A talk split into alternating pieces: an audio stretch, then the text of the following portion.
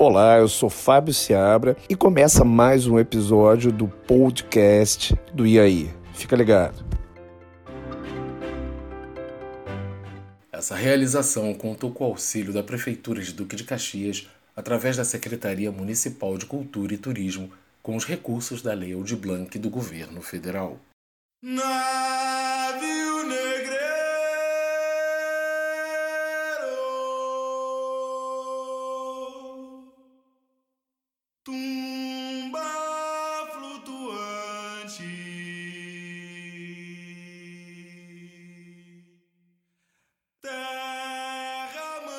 distante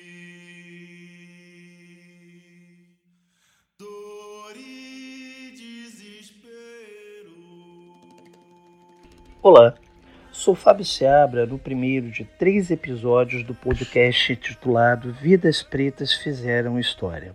Hoje vou dar início à história de resistência dos afrodescendentes através de um personagem que é pouquíssimo ressaltado em nosso país. Vou falar sobre Manuel Congo. Usei como fonte de pesquisa o IPAB, Instituto de Pesquisa e Análises Históricas da Baixada Fluminense. Bom, a concentração de pretos hoje existente na Baixada Fluminense, Serra Acima e Vale do Paraíba começou durante a primeira metade do século XIX, por conta da escassez de ouro em Minas Gerais, que fizera com que exploradores extrativistas da época se voltassem para essa região atrás de novos negócios lucrativos, como o cultivo da terra, no plantio de cana-de-açúcar e café, exigindo o máximo de trabalho escravo nas lavouras.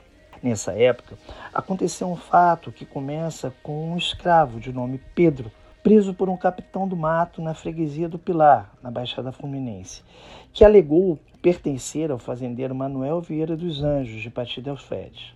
Juntamente com ele, o crioulo forro chamado Antônio e moradores da Serra Acima denunciaram ao juiz de paz da localidade as atrocidades que tal fazendeiro vinha cometendo impunemente contra seus escravos encaminhado ao juiz de paz, José Pinheiro de Souza Werneck, revelou que o citado fazendeiro havia matado a pancadas vários de seus escravos e que mais recentemente matara Antônio Congo, João Cambinda, Antônio Ângelo e Maria Congo.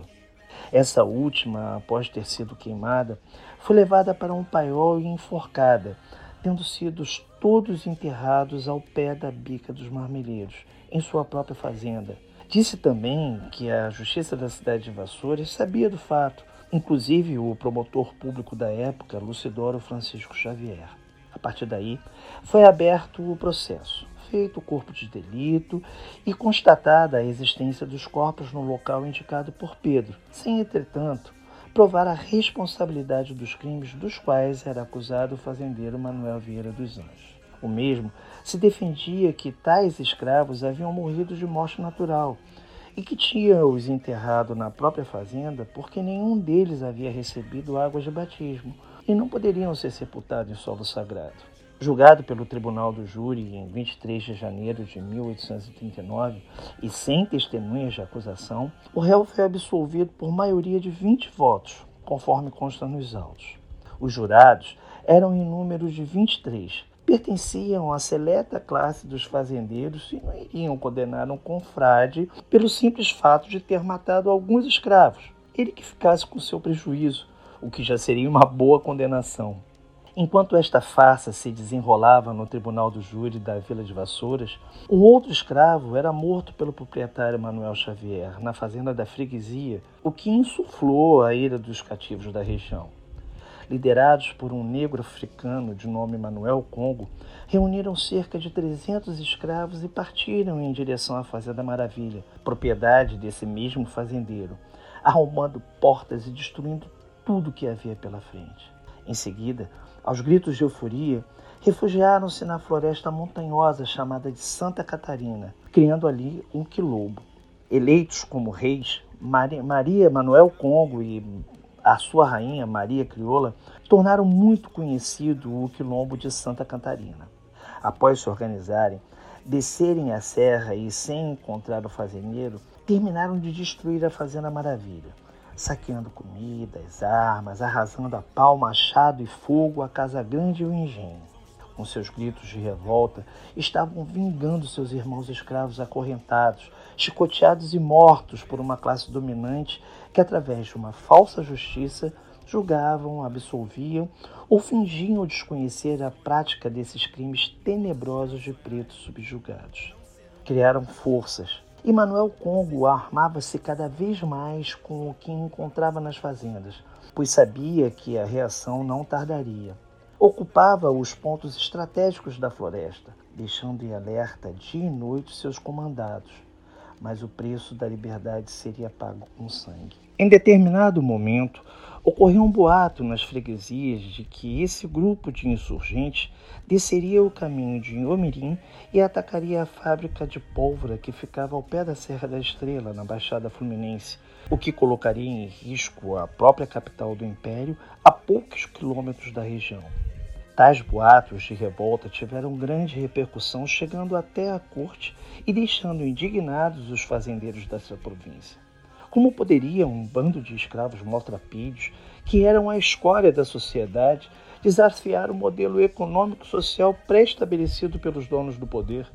Imediatamente foi feito um comunicado ao comandante da Força Policial sediada em Niterói, para que enviasse, a partir da alferes, toda a força que pudesse dispor. Sendo assim, o coronel Francisco Peixoto de Lacerda Werneck, oficial da Guarda Nacional, reuniu uma força de mais de 160 homens, organizada em divisões, tendo cada uma delas o seu próprio inspetor comandante. Criada em 1831, esta organização militar estava a serviço da classe dominante, ou seja, à disposição do juiz de paz, juízes criminais, presidentes de província e do próprio ministro da Justiça, cujo objetivo era combater qualquer revolta de escravos que se manifestassem na região. A tropa partiu para a Fazenda Maravilha, onde passou a noite e, no dia seguinte, subiram a serra em busca do quilombo de Manuel Congo, seguindo trilhas abertas pelos revoltosos caminhos até encontrarem 33 ranchos vazios.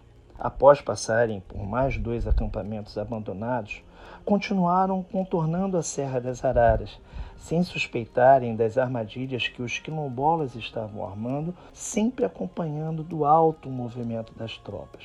À tarde, já cansados, foram surpreendidos pelos negros quilombolas à beira de um córrego.